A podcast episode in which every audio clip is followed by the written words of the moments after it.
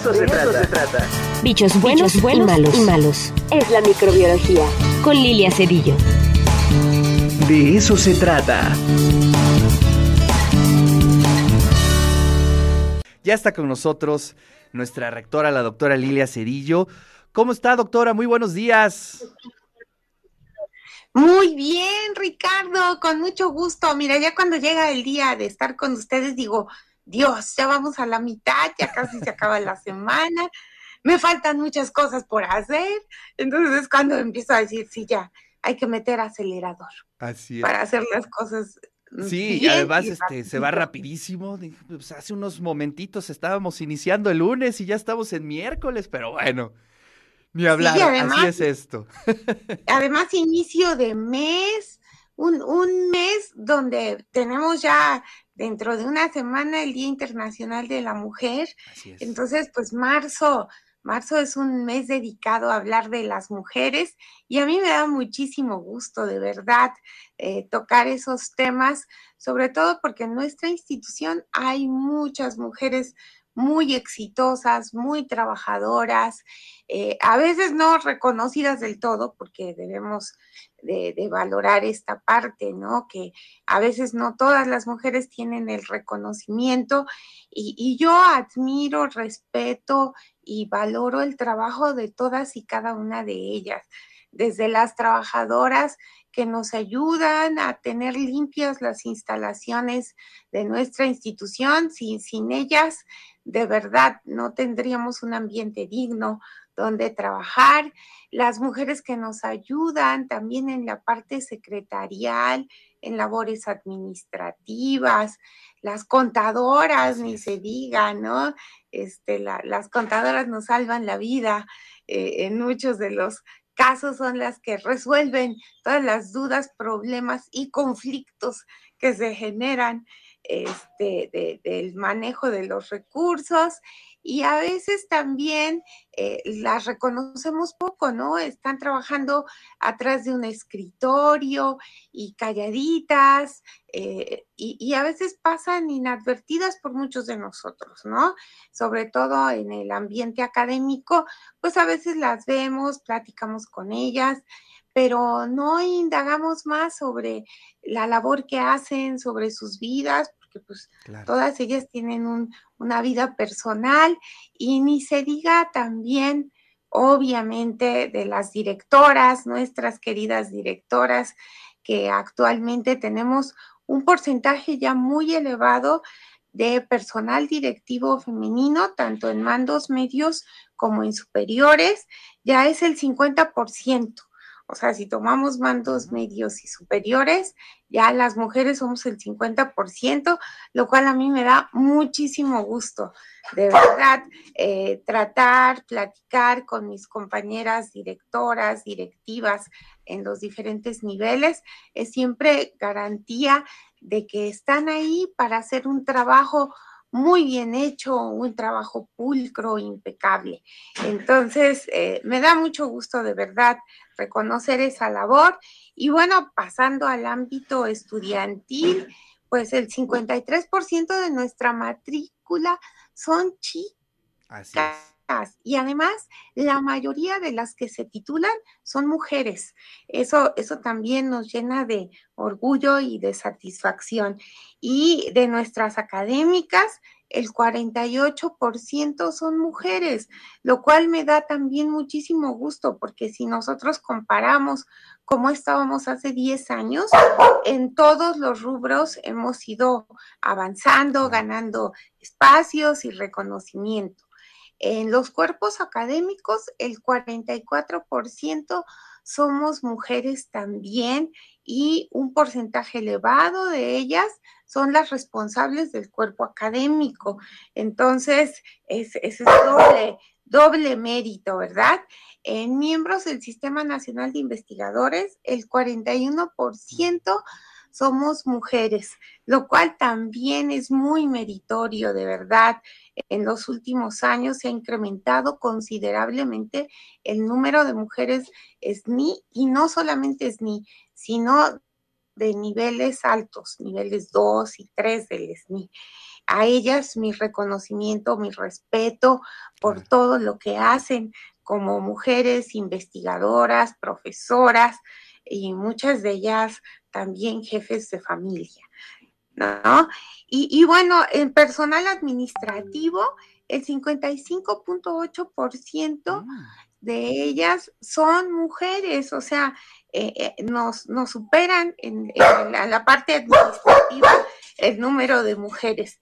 Y, bueno, pues hemos visto ahorita rápidamente así, abuelo de pájaro, cómo están los porcentajes, pero sí es importante mencionar, sobre todo quienes somos maestros, que evidentemente en el salón de clase las más responsables la mayoría de las veces son las chicas, las que sacan el trabajo del equipo, las que se organizan para las labores también solidarias, son, son las chicas.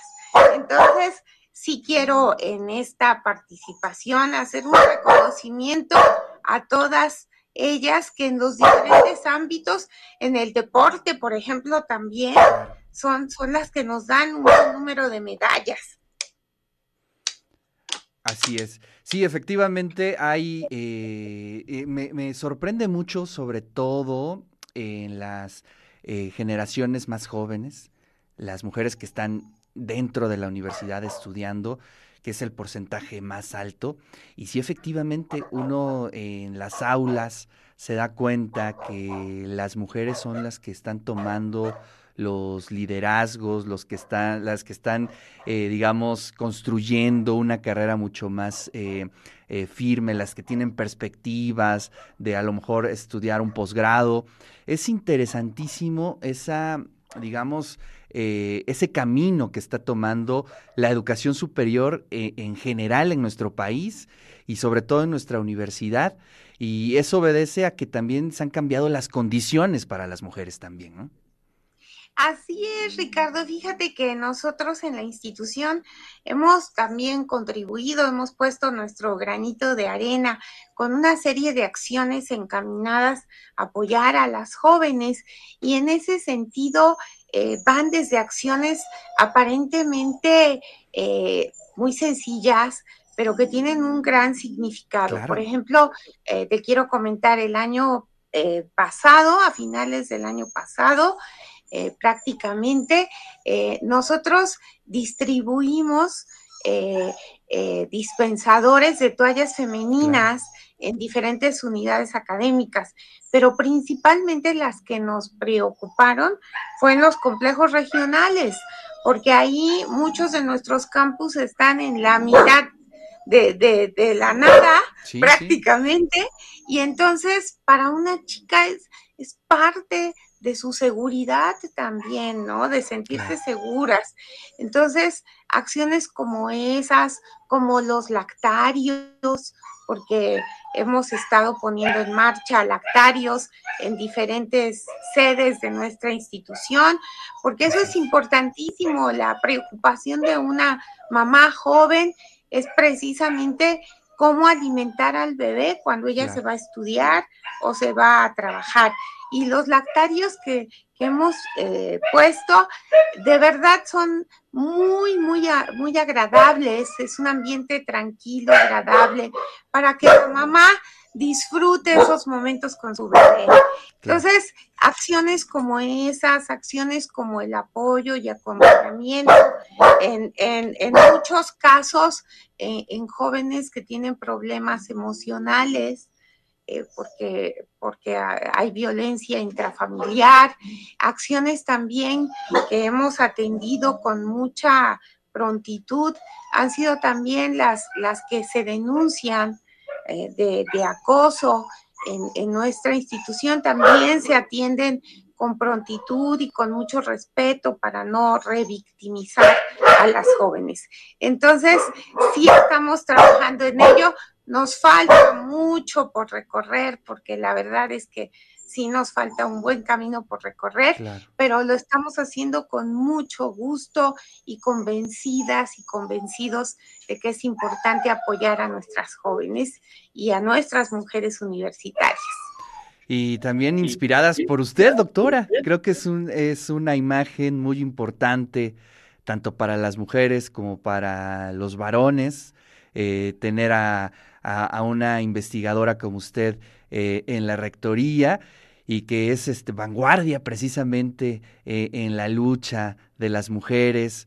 Y creo que los ahora los varones tenemos la posición de, de construirnos, crear nuevas masculinidades a partir de los escenarios que estamos viviendo, es decir, todos y todas debemos estar en esta agenda y qué bueno que la trae aquí en el programa, pues para iniciar el mes de marzo y tener los periodos de reflexiones, de diálogos, pues para seguir construyéndonos y deconstruyéndonos finalmente. Así es, Ricardo. Fíjate que a todos nos ha tocado esa etapa, ¿no? Claro. La gente como de mi edad también hemos tenido que deconstruirnos en muchos aspectos y, yo siempre he dicho, fíjate que, que las mujeres jugamos un papel muy importante en la educación de los varones. Claro.